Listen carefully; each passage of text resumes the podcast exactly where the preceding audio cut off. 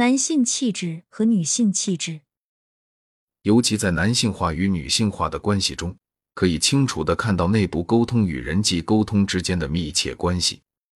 请注意，我说的并不是在两性之间，因为我的观点是两性之间的关系很大程度上是由每个人内在的男性气概和女性气质之间的关系决定的，无论男性还是女性。我能想到的最极端的例子是男性妄想患者，他们经常有消极的同性恋渴望，希望被强壮的男人强奸和伤害。这种冲动对他来说是完全可怕和不可接受的。他努力抑制他，他使用一个主要方法——投射法，来帮助他否认自己的渴望，并把它从自己身上分离出来，同时允许自己思考、谈论和专注于其他主题。是另一个人想要强奸他，而不是他自己希望被强奸。因此，这些病人身上存在着一种猜疑，这种猜疑可以以最可悲、最明显的方式表现出来。例如，他们不让任何人站在他们的背后，他们会背对着墙等等。这并不像听起来那么疯狂。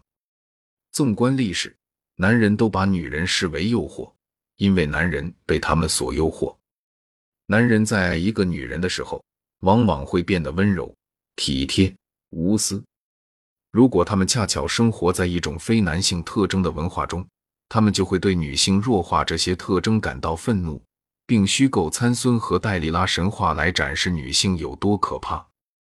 他们怀有恶意，却责怪镜子反射的东西。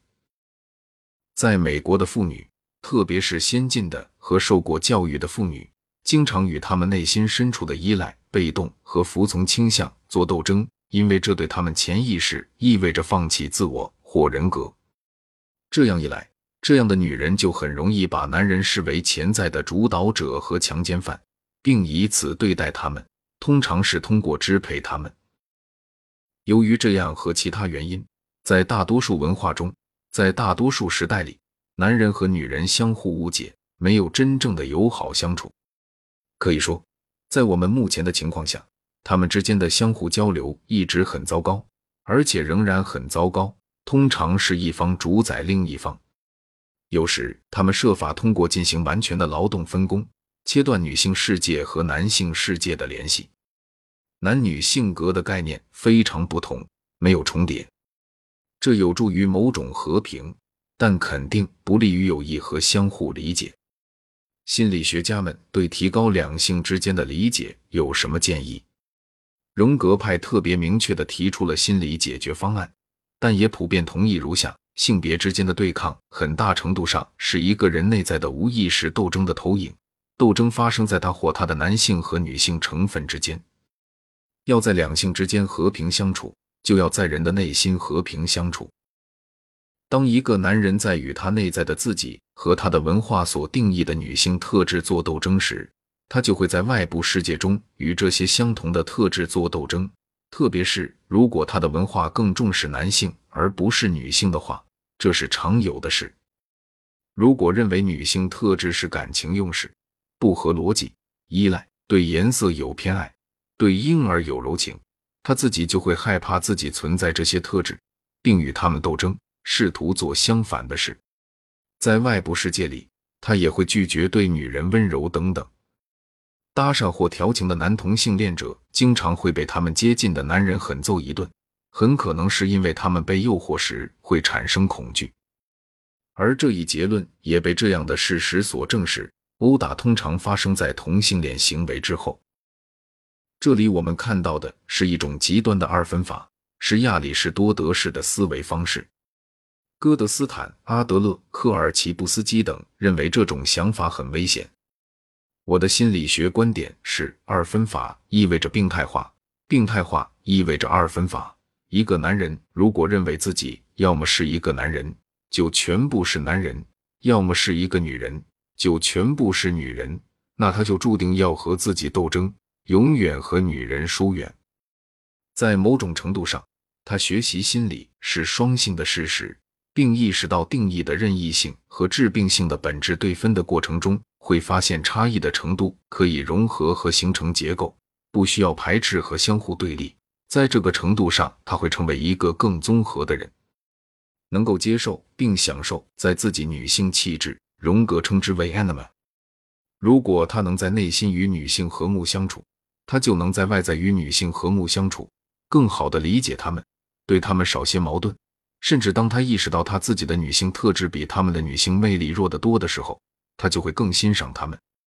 和一个让你害怕、憎恨、神秘的敌人交流，肯定不如和一个被欣赏、被理解的朋友交流的更好。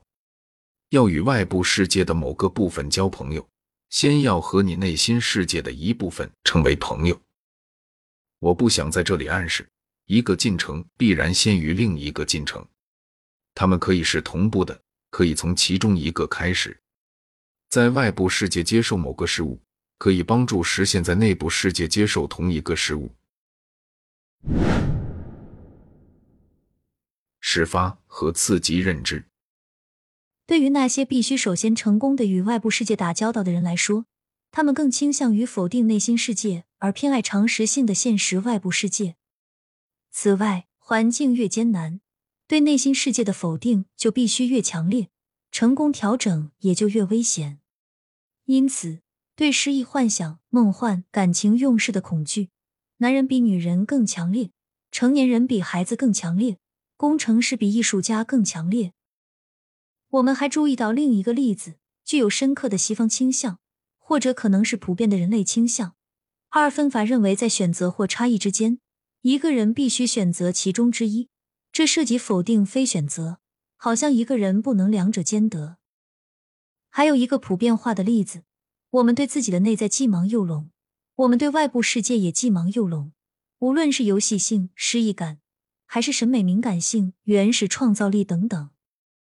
这个例子尤为重要的另一个原因是，在我看来，调和这种二分法可能是教育者着手解决所有二分法任务的最佳方法。也就是说，它可能是一个很好的和可行的起点，教导人类停止以二分的方式思考，而倾向于以综合的方式思考。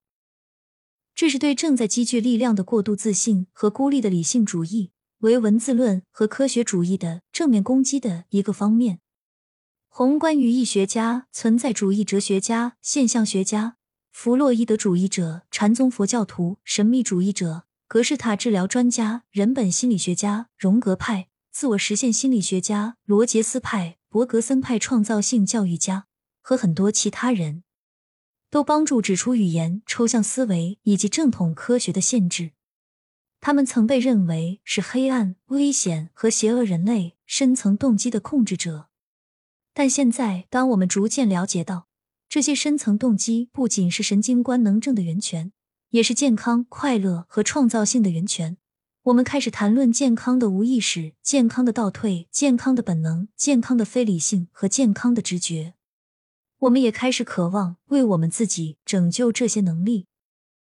普遍的理论答案似乎在于一体化，而不是分裂和压制。当然。我提到的所有这些运动本身很容易成为分裂势力，反理性主义、反抽象主义、反科学、反智主义也是分裂的。可以恰当的定义和构思的智力，是我们最伟大、最强大的整合力量之一。